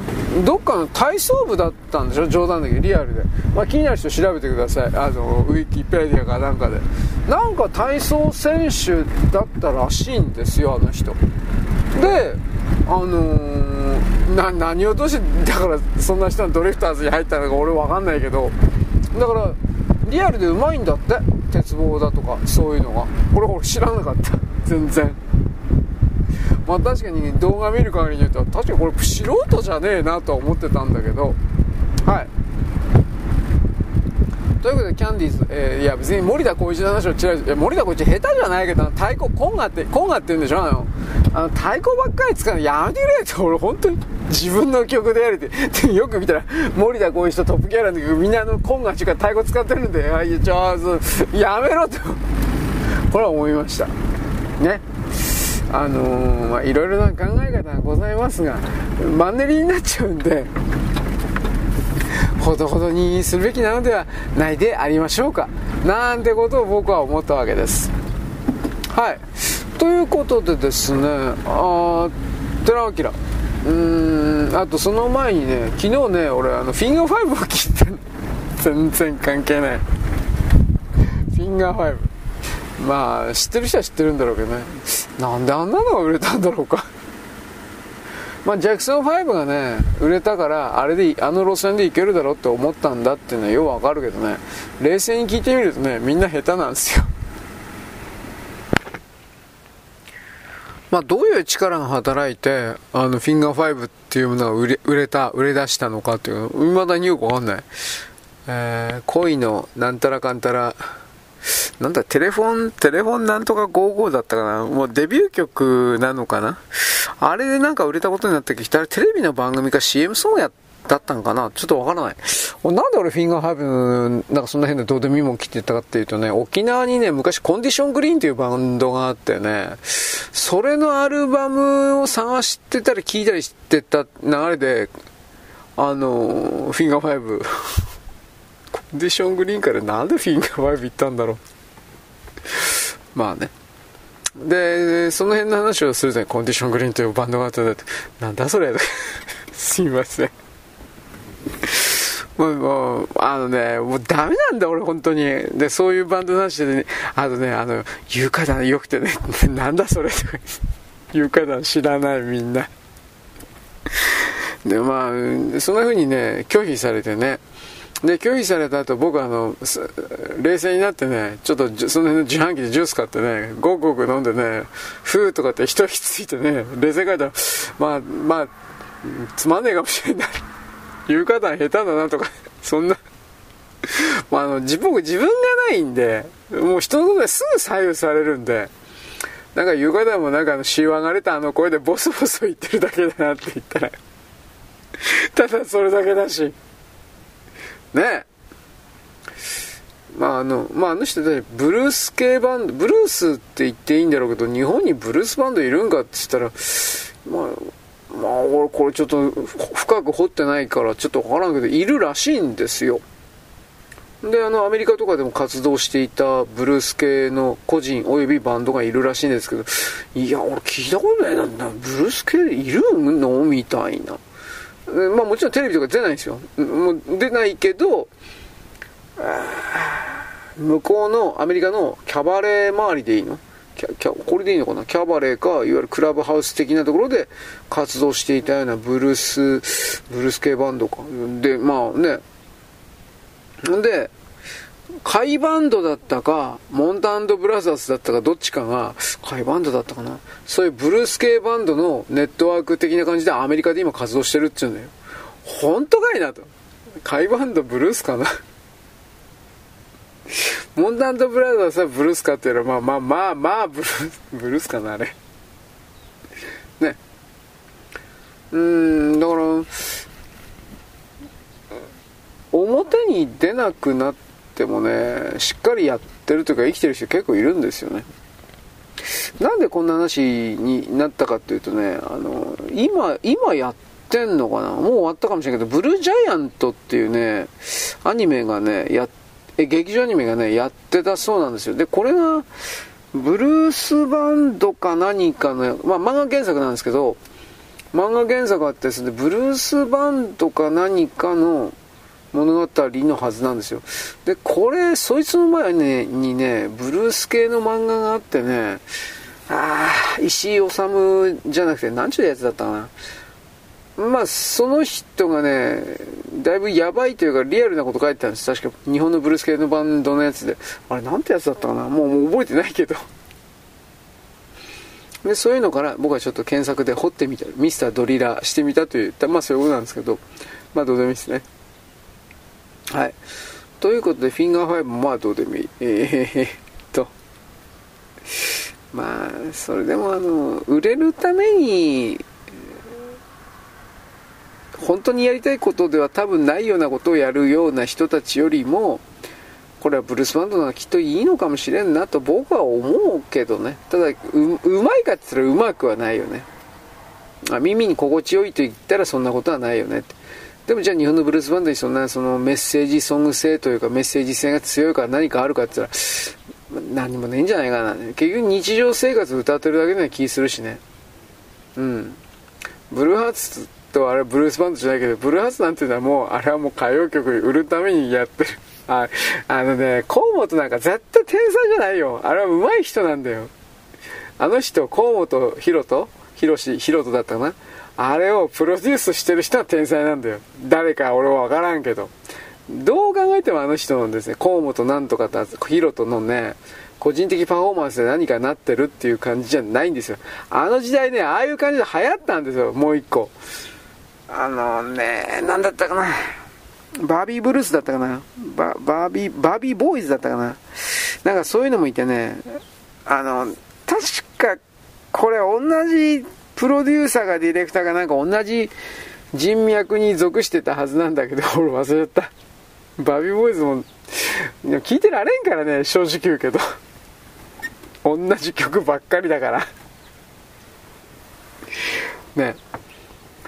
まあ、際立った音楽をね、出して売る、打って逃げる、逃げ切り。そんなの結構いるんですよ。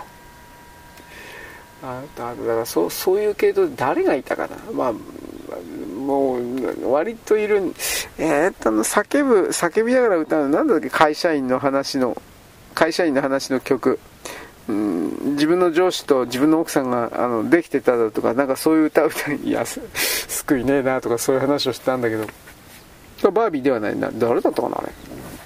はい。ということでまあ全然関係ないです。はい。うんまあ G8、G7 頑張れいいんじゃないですかもう何も決まらんが、のは僕はっきり分かってると思うから。あとはその G7 に合わせて、昨日からかな？あの中国が中央アジア、スタン諸国5つぐらい集めて、中国合わせて6つか、6つの国家で G7 に対抗したような会議。中央アジアなんたらかんたら会議というものをやったそうです。